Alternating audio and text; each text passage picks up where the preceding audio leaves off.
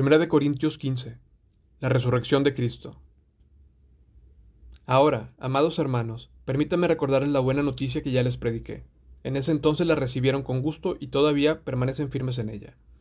Esa es la buena noticia que los salvos si ustedes siguen creyendo en el mensaje que les prediqué, a menos que hayan creído algo que desde un principio nunca fue cierto.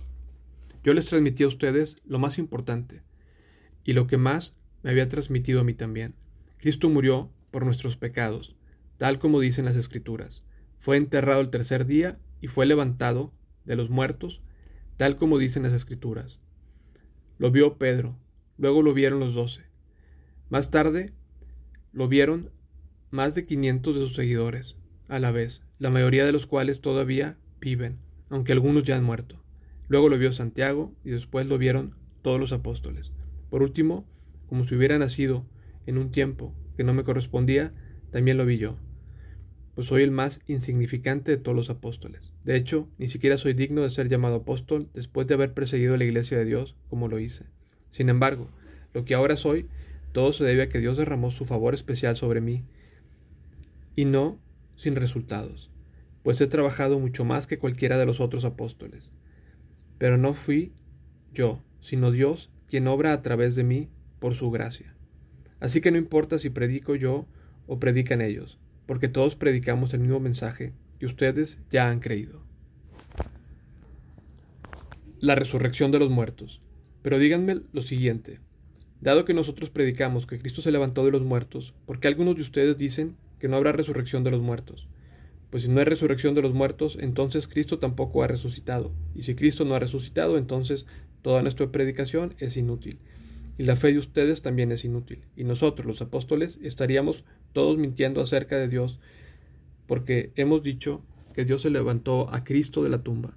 Así que eso no puede ser cierto. Si no hay resurrección de los muertos, y si no hay resurrección de los muertos, entonces Cristo no ha resucitado. Y si Cristo no ha resucitado, entonces la fe de ustedes es inútil. Y todavía son culpables de sus pecados. En ese caso, todos los que murieron creyendo en Cristo están perdidos y si nuestra esperanza en Cristo es solo para esta vida, somos los más dignos de lástima de todo el mundo. Lo cierto es que Cristo sí resucitó de los muertos. Él es el primer fruto de una gran cosecha, el primero de todos los que murieron. Así que ya ven, tal como la muerte entró en el mundo por medio de un hombre, ahora la resurrección de los muertos ha comenzado por medio de otro hombre. Así como todos mueren, porque todos permanecemos a Adán, todos los que permanecen en Cristo recibirán vida nueva. Pero esta resurrección tiene un orden. Cristo fue resucitado como el primero de la cosecha. Luego todos los que pertenecen a Cristo serán resucitados cuando Él regrese. Después de eso vendrá el fin, cuando Él entregue el reino a Dios el Padre, luego de destruir a todo gobernante y poder y toda autoridad, pues Cristo tiene que reinar hasta que humille a todos sus enemigos debajo de sus pies, y el último enemigo que será destruido es la muerte. Pues las escrituras dicen, Dios ha puesto todas las cosas bajo su autoridad. Claro que cuando dice todas las cosas están bajo su autoridad, no incluye a Dios mismo, quien le dio a Cristo su autoridad. Entonces, cuando todas las cosas estén bajo su autoridad, el Hijo se pondrá a sí mismo bajo autoridad de Dios, para que Dios, quien le dio a su Hijo autoridad sobre todas las cosas, sean completamente supremos sobre todas las cosas en todas partes. Si los muertos no serán resucitados? ¿Para qué se bautiza la gente? Por los que están muertos. ¿Para qué hacerlo a menos que los muertos algún día resuciten? ¿Y para qué nosotros a todas horas pondríamos en peligro nuestra vida? Pues juro, amados hermanos, que todos los días enfrento a la muerte. Esto es tan cierto como el orgullo que siento por Cristo Jesús, nuestro Señor, ha hecho en ustedes. ¿Y qué valor hubo en luchar contra las fieras salvajes esa gente de Efeso, si no habrá resurrección de los muertos. Y si no hay resurrección, comamos y bebamos, que mañana moriremos. No se dejen engañar por los que dicen semejantes cosas, porque las malas compañías corrompen el buen carácter. Piensen bien sobre lo que es correcto y dejen de pecar. Pues para su vergüenza les digo que algunos de ustedes no conocen a Dios en absoluto. El cuerpo resucitado. ¿Por qué alguien podría preguntar, ¿Cómo resucitarán los muertos? ¿Qué clase de cuerpos tendrán? ¿Qué pregunta tan tonta? Cuando pones una semilla en la tierra, ésta no crece y llega a ser una planta a menos que muera primero.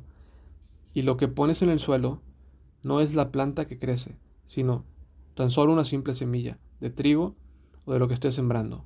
Luego Dios le da el cuerpo nuevo que Él quiere que tenga.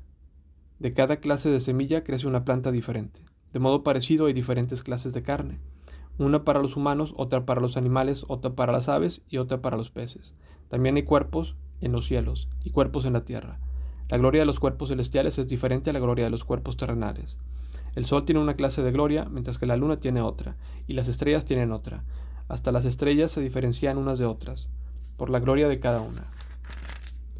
Lo mismo sucede con la resurrección de los muertos. Cuando morimos nuestros cuerpos terrenales son plantados en la tierra, pero serán resucitados para que vivan por siempre. Nuestros cuerpos son enterrados en deshonra, pero serán resucitados en gloria. Son enterrados en debilidad, pero serán resucitados en fuerza. Son enterrados como cuerpos humanos naturales, pero serán resucitados como cuerpos espirituales, pues así como hay cuerpos naturales, también hay cuerpos espirituales. Las escrituras nos dicen, el primer hombre, Adán, se convirtió en un ser viviente, pero el último, Adán, es decir, Cristo, es un espíritu que da vida. Lo que primero vieron es el cuerpo natural y más tarde viene el cuerpo espiritual. Adán, el primer hombre, fue formado del polvo de la tierra, mientras que Cristo, el segundo hombre, vino del cielo. Los que son terrenales, como el hombre terrenal, y los que son celestiales, como el hombre celestial. Al igual que ahora somos el hombre terrenal, algún día seremos el hombre celestial.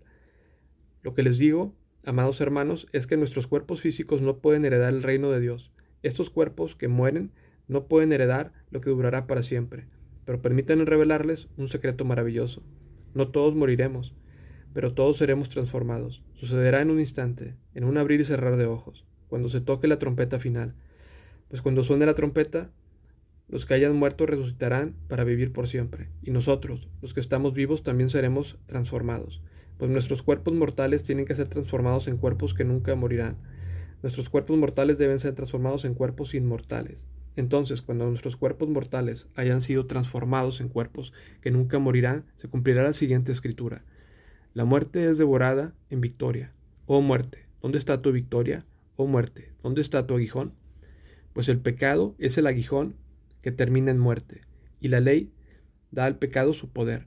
Pero gracias a Dios, Él nos da la victoria sobre el pecado y la muerte, por medio de nuestro Señor Jesucristo. Por lo tanto, mis amados hermanos, permanezcan fuertes y constantes, trabajen siempre para el Señor con entusiasmo, porque ustedes saben que nada de lo que hacen para el Señor es inútil.